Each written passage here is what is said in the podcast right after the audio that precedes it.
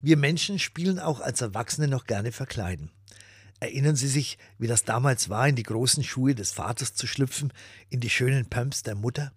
Da ist man gleich anders geworden, hat gespürt was vom Erwachsensein. Und auch als Erwachsene sehen wir die Welt mit anderen Augen, wenn wir sie aus einer Verkleidung anschauen. So können wir unseren Horizont erweitern, andere Sichtweisen ausprobieren.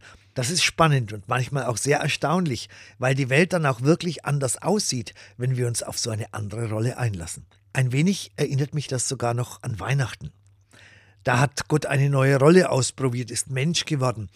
Und von da an war alles anders. Da ist er aus seinem Himmel mitten in die Welt gekommen, hat die Menschen als das gesehen, was sie sind, einen Haufen ziemlich verwirrter Kinder, die verzweifelt Erwachsene spielen und dauernd in zu großen Schuhen rumlaufen. Und er hat sie noch mehr lieb gehabt von da an als zuvor.